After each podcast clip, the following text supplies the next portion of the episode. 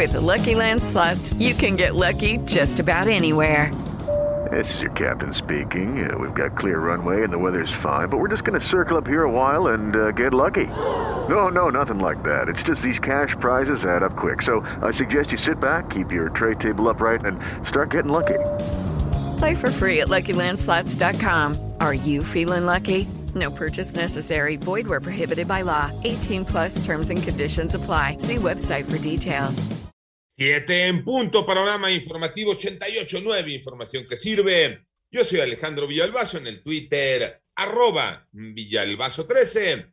Es eh, viernes 1 de octubre, Iñaki Manero de vacaciones, Pepe Toño Morales. Adelante, Pepe Toño.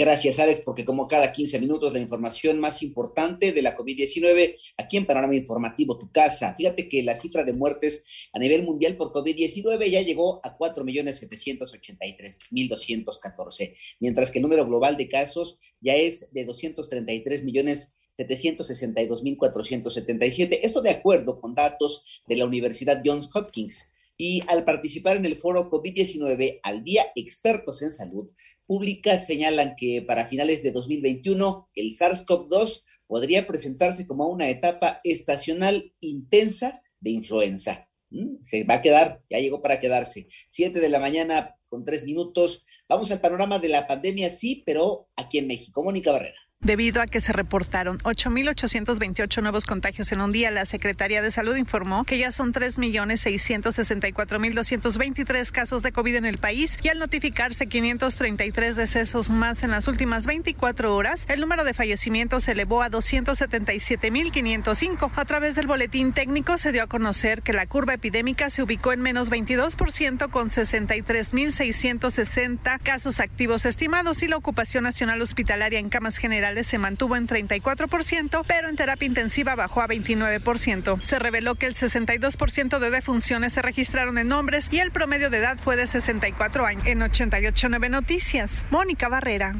Gracias, Mónica. Ya son las 7 de la mañana con cuatro minutos. Fíjese que anoche, a unas horas de ser designado como coordinador de seguridad pública de Cadereyta, Nuevo León, Roberto Julián Sáenz Garza fue atacado a balazos en su domicilio y posteriormente murió en un hospital. En tanto, en Guerrero, el grupo paramilitar denominado Los Lacos difundió un video donde se muestra la ejecución de más de 20 integrantes de la banda delictiva Guerreros Unidos. Por otro lado, la tarde de ayer colapsó un puente vehicular en la carretera Carritos Tula de San Luis Potosí, que dejó como resultado a una mujer muerta que circulaba por el lugar y cuatro trabajadores heridos. Ya son las siete de la mañana con cuatro minutos.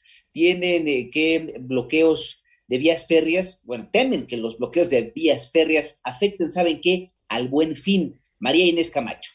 Ante la posibilidad de que los bloqueos en las vías férreas podrían provocar que durante el buen fin en los anaqueles no se encuentren los productos que demande la población, Héctor Tejeda, presidente de la Concanaco Servitur, afirmó Nosotros estaremos viendo con las autoridades para que estos bloqueos se eliminen. Tú sabes que estos bloqueos en nuestro país los hemos tenido ya por mucho tiempo. No es un tema nuevo y de repente se van arreglando en algunos lugares, se, se vuelven a hacer bloqueos en otras partes, pero nosotros por ningún motivo podemos permitir que estos bloqueos se, se sigan dando, porque que definitivamente genera un impacto muy negativo en nuestra economía. También destacó que en el caso del congestionamiento en los puertos de nuestro país, reconoció que hay retraso en las importaciones de algunas mercancías, lo cual dijo esto representa una oportunidad. Hoy es la oportunidad para los empresarios mexicanos de poder promover los productos mexicanos. 88.9 Noticias, María Inés Camacho Romero. Ya son las 7 de la mañana con 5 minutos. Vamos al panorama internacional. Por ejemplo, Estados Unidos emitió nuevos lineamientos para limitar las deportaciones de personas migrantes sin papeles oficiales y con ello se prioriza la expulsión de quienes presenten una o representen una amenaza para aquel país. Por otro lado, el secretario de Estado de Estados Unidos, Anthony Blinken, acusó a Corea del Norte de aumentar la inestabilidad e inseguridad en la península coreana con sus recientes ensayos armamentísticos, incluida la prueba de supuesto primer misil hipersónico. La cifra de presos muertos, por otro lado, durante el amotinamiento del martes en una cárcel del puerto de Guayaquil subió a 118. Así lo informó la Defensoría del Pueblo de Ecuador. Señaló además que hay 86 personas heridas, seis de ellas de gravedad.